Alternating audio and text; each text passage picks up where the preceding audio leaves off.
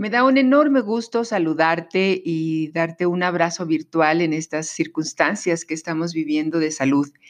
Y mis palabras son para que te recuerden que no estás sola y que no estamos solos en estas situaciones. Y es por eso que hoy te quiero compartir algunas reflexiones sobre cómo encontrar la sabiduría de nuestras dificultades. Hay varios autores, principalmente budistas, que hablan sobre este tema y uno de ellos es Jack Corfield que fue uno de los hombres que con mayor ahínco y tesonería, pues se dedicó a traer lo que era la práctica de la meditación de atención plena al occidente. Y de él he aprendido en diferentes momentos a través de varios cursos, libros que he leído de él, justo lo que te acabo de compartir ahora. Cómo encontrar la sabiduría de nuestras dificultades. Yo creo que si tú estás escuchando estas palabras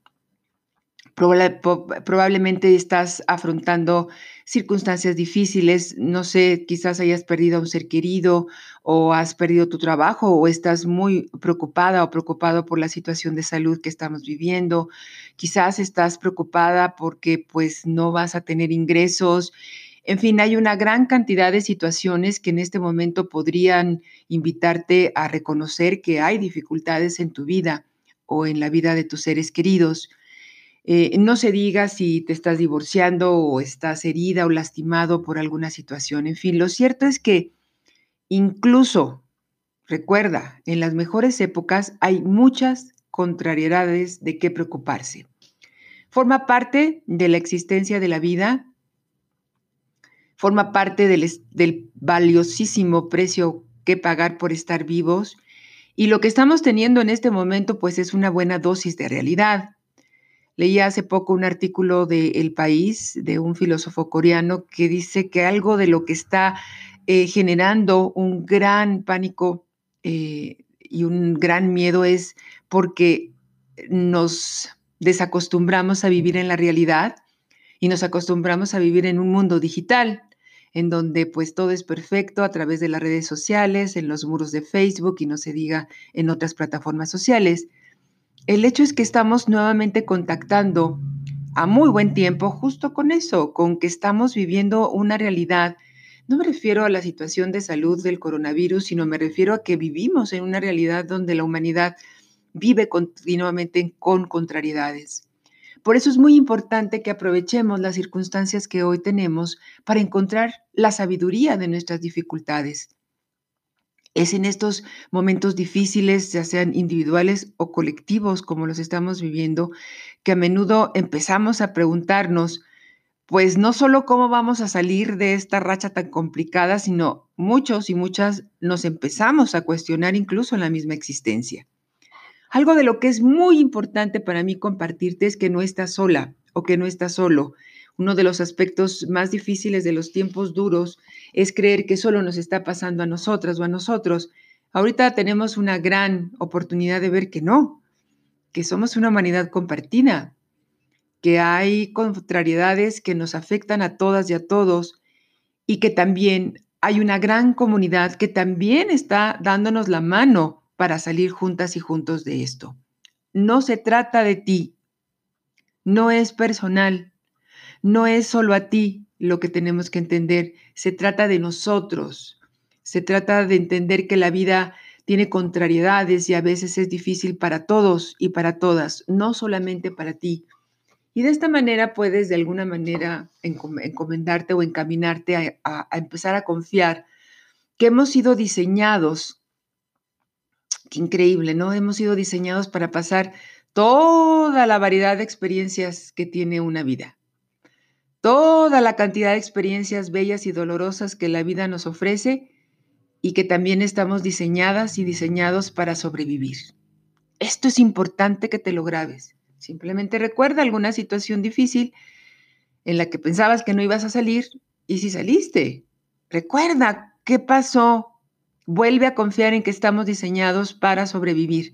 Esto es muy importante.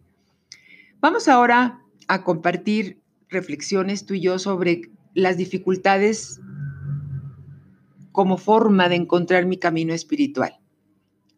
A la primera no entra este concepto, pero si tú poco a poco te estás dando la oportunidad de aprenderlo, Verás que la pena, la pérdida, el sufrimiento, las crisis espirituales que algunos le llaman las noches oscuras del alma, que hay un libro espléndido que te recomiendo que se llama así, Las noches oscuras del alma de Thomas Moore.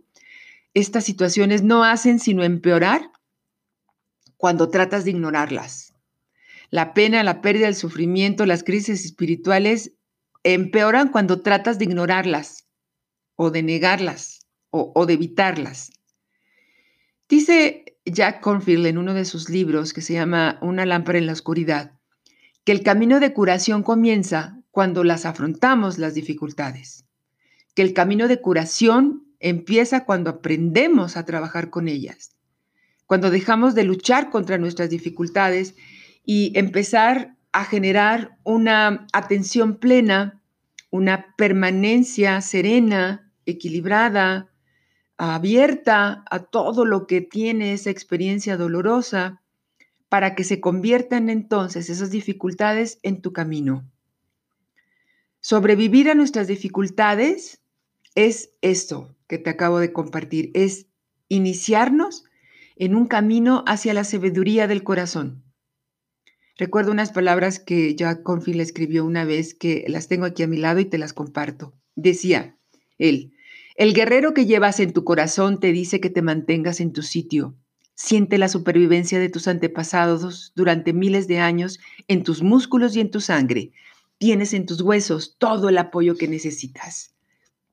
Estas palabras yo las tengo escritas en una tarjetita y siempre las llevo conmigo para que no se me olvide esto, que mis dificultades son mi camino hacia la sabiduría del corazón.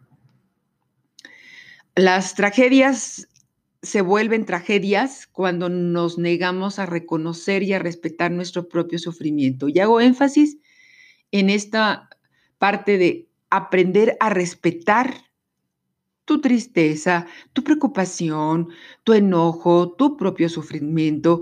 Y cuando tú lo respetas, haces algo, no lo extiendes, no lo proyectas hacia los demás. Hubo una vez un, premio Nobel, Elie Wiesel, que aquí también tengo sus palabras que te las comparto, que decía, el sufrimiento no confiere derechos y privilegios, todo depende de cómo lo usemos. Si lo usas para incrementar la angustia de otros, estás degradándolo, incluso traicionándolo. Y sin embargo, llegará el día en que todos entendamos que el sufrimiento puede elevar al, no, al hombre o disminuirlo. Te recuerdo, estas son palabras de Elie Wiesel, eh, premio Nobel, en uno de sus libros que se llama A You Today, o sea, una joya ahora de Random House. ¿Cómo podemos encontrar la sabiduría en las situaciones difíciles? Aparte de ya reflexionar en lo que yo te he estado compartiendo hasta ahora, es teniendo bien claro, hago énfasis en esta en este diseño que tenemos los seres humanos para sobrevivir. Y hay ejemplos, hay ejemplos, no nada más en nuestras vidas personales, sino quizás tú seas un ejemplo de sobrevivencia y me dará mucho gusto conocer tu testimonio, sino también en la vida diaria, personas públicas, uno de ellos Nelson Mandela, uno de los mayores ejemplos del mundo de cómo sobrevivir a los momentos difíciles. Fíjate, si no te sabes tu historia, te cuento, después de permanecer encarcelado durante 27 años en una isla, él seguía siendo íntegro, digno, grácil, tierno y bondadoso. Y, recuerdo en una entrevista que le hacían que decía que él sentía curiosidad por todo lo que ocurría a su alrededor en esos 27 años que estuvo en esa isla. Mandela es un ejemplo de sobrevivencia. Nunca, dicho por sus palabras, se tomó personalmente lo que le estaba ocurriendo. Y fue de esa manera, según sus palabras, que fue capaz de mantener su libertad interna, incluso en su prisión, de, mantener su dignidad, incluso en esas condiciones tan degradantes que había. Y esto también es algo que nos enseña eh, Víctor Frankl en su libro El hombre en busca de sentido, que nos dice esto, la última de las libertades del ser humano es la decisión qué elección hace de qué actitud tener frente a las cosas. Dice, esa libertad de decidir qué actitud tiene frente a las circunstancias, nadie se la puede quitar. Esa libertad interna de decidir cómo vas a afrontar las situaciones difíciles, esa es tuya. Ante cualquier situación que sea hostil, degradante, siempre tendrás la libertad de elegir cómo vas a responder frente a esas circunstancias, que es también un elemento para que tú puedas eh, continuar tu camino de libertad hacia la sabiduría. Hay otro maestro espiritual, es, él es un maestro tailandés, tailandés de meditación a quien yo también sigo mucho, que se llama Ahacha. Y él solía preguntarle a sus alumnos lo siguiente, fíjate, decía, les preguntaba, ¿qué tiene más valor en tu vida? ¿Dónde has crecido y aprendido más? ¿Dónde te has hecho más sabio? ¿Dónde has aprendido a tener paciencia, comprensión, ecuanimidad en los buenos tiempos o en los tiempos duros? ¿Dónde has aprendido más? ¿Dónde has crecido más? ¿En los buenos tiempos o en los tiempos duros? Haz una pausa y haz una reflexión. ¿Cuándo has crecido más? y en qué persona te has convertido gracias a esos momentos duros.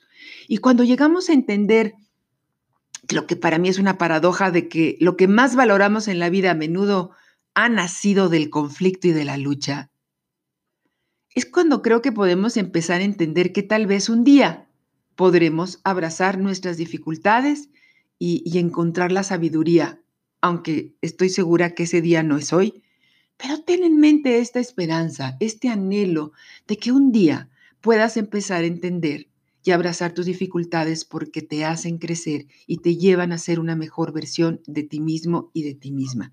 Nuevamente, recuerda, tus momentos duros no son algo intensamente íntimo y personal, también son algo que compartes con todo el mundo. Recuerda cómo incluso las peores pérdidas se vuelven trabajables con el tiempo. Es increíble cómo hay pérdidas, la muerte de un ser querido. Yo recuerdo cuando falleció mi mamá que yo decía, de esta no voy a salir. Pero incluso de las peores pérdidas se vuelven trabajables con el tiempo y se convierten en parte de tu historia de vida y de tu destino. Y resulta que esas peores pérdidas son una parte importante de quién eres ahora y cuando uno recuerda en qué persona te has convertido gracias a esas dificultades o a esas pérdidas, lo que nace en el corazón es una ternura y es compasión que surgen de una manera natural por comprender que somos sobrevivientes. Quiero dejarte unas últimas palabras también de mi maestro Jack Confield para que podamos juntas y juntos encontrar la sabiduría en las situaciones difíciles. Él dice, escribe más bien. Mientras atraviesas este momento difícil, siente que muchas otras personas de esta tierra están afrontando los mismos problemas, pérdidas, conflictos, divorcios, y siente la humanidad que compartes con ellas. Cuando eres capaz de despertar un sentimiento de simpatía hacia los demás, que también están pasando por lo mismo que tú, a menudo lo que le sigue es la valentía. Y termino con una, con una frase que escribió Pablo Neruda. Puedes arrancar todas las flores, pero no puedes detener la primavera. Puedes sortear todas las dificultades, puedes hacerlas a un lado, pero no vas a evitar, si tú así lo decides, que estas dificultades te lleven a la sabiduría de tu corazón. Ha sido un gusto coincidir contigo el día de hoy en este podcast. Mi nombre es Tere Bermea y deseo que tengas un gran día.